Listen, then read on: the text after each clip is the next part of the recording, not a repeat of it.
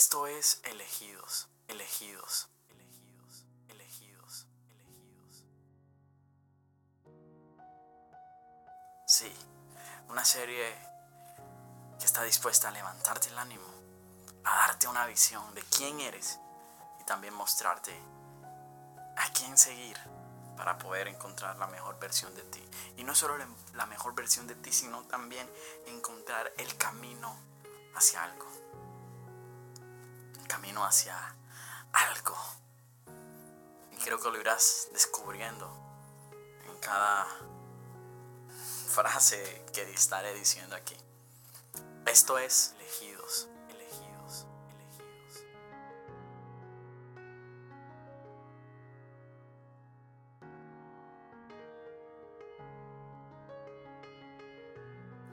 Hoy quiero decirte algo, una gran verdad que, que ha estado luchando en mi cabeza. ¿Qué estás haciendo para que la vida de otros cambie? ¿Crees que tu influencia puede hacer que simplemente la vida de otros sea diferente o no? Y hay una historia que quiero contarte. Charles Finney es un abogado y evangelista. Él hablaba en una iglesia de Nueva York en la década del año 1930 y al final de cada noche le daba la oportunidad a la gente de venir enfrente del salón y entregar su vida a Jesús. En un gran número de abogados como, como lo era él, lo escuchaban. Y una vez, ¿sabes quién se acercó? Un personaje súper importante y era el presidente de la Corte Suprema de Nueva York. Estaba sentado en la tribuna y mientras escuchaba a proclamando el Evangelio se convenció de que era real, de que era cierto todo lo que Feynman decía. Entonces a él vinieron varias preguntas a su mente.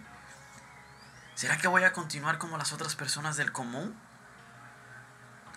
Pero hay algo dentro de él que lo hizo pensar que sería inapropiado hacerlo. Debido a su prestigiosa posición, quizás debido a las cosas que venían a su mente, como, como que no, yo soy el responsable del último sistema judicial de Nueva York. Pero él sopesó sus decisiones y pensó, ¿por qué no? Estoy convencido de la verdad. ¿Por qué no lo haría como cualquier otra persona? Ir al frente. Pero él se levantó de su asiento, bajó los peldaños de la tribuna y subió las escaleras en la parte trasera donde Fanny estaba predicando. Me asombra porque en medio de su sermón, él siente que alguien le está tirando el abrigo. Y cuando se da vuelta, wow, al presidente de la corte. y, y sabes, ese día el presidente de la corte decide ir por Jesús, ir en pos de Jesús. Lo que me asombra es que ese día muchos, muchos más se acercaron a Jesús. Y no solo se acercaron, sino que lo siguieron, se volvieron seguidores. Y narra la historia que por alrededor de todo ese año, más de 100 mil personas se han convertido a Cristo. ¡Wow! La decisión de una persona afectó la vida de muchos otros. Yo te hago una pregunta, ¿será que tu decisión está afectando la vida de otros? Y esa es la vida, está llena de lecciones. La vida está llena de lecciones, pero ¿qué lección quieres hacer tú hoy? Hoy este podcast es para animarte, para decirte, vuélvete influencia en el reino. No sabemos cuántas personas están detrás de ti, por lo menos mínimo tu familia, tus amigos, las personas que quizás te han visto embarrarla todo el tiempo. Hay algo que quiero decirte y es que Jesús es la luz. Y quizás tienes miedo por tanta oscuridad en la cual has vivido. Y quizás tú pensarás, wow, cuando me exponga ante la luz, las personas se darán de cuenta de mi oscuridad. Pero déjame decirte que la luz hace que la oscuridad se vaya. Cuando la oscuridad pasa, la luz deja de ser oscuridad. Y elige a Jesús. Hubo un hombre que era prestigioso en la Biblia, así tal cual como ese presidente de la corte, y era Juan el Bautista. Quizás se había convertido en una celebridad, tenía un ministerio notable, la gente lo seguía, iban a ser bautizadas. Pero un día, wow, un día los seguidores de Juan, tan competitivos eran, que comenzaron a sentir envidia de otros ministerios. el ministerio del Jesús, del Mesías. Y ellos vinieron y le dijeron a Juan, oye, mira, ahí está Jesús. ¿Será que estará compitiendo contra nosotros? y Juan tuvo que elegir cómo responder, cómo responderle a sus discípulos y no hubo tal sabiduría. Juan sabiduría tenía este hombre para poder hablar con humildad. y lo primero que le dice Juan el Bautista es que no es posible que una persona tenga éxito, y él está hablando de un éxito eterno, sin la ayuda del cielo.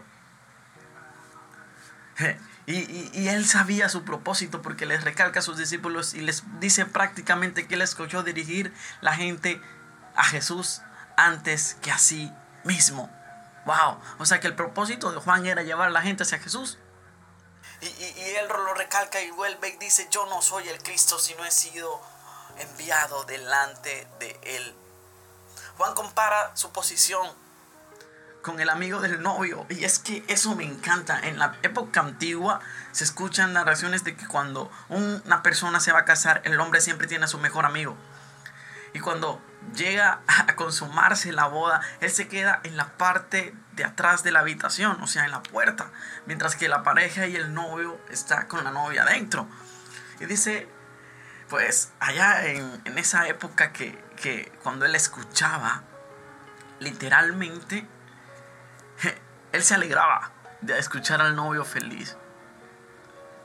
Él se, se alegraba de, de escuchar la satisfacción que tenía su amigo. Y Juan hace esa comparativa.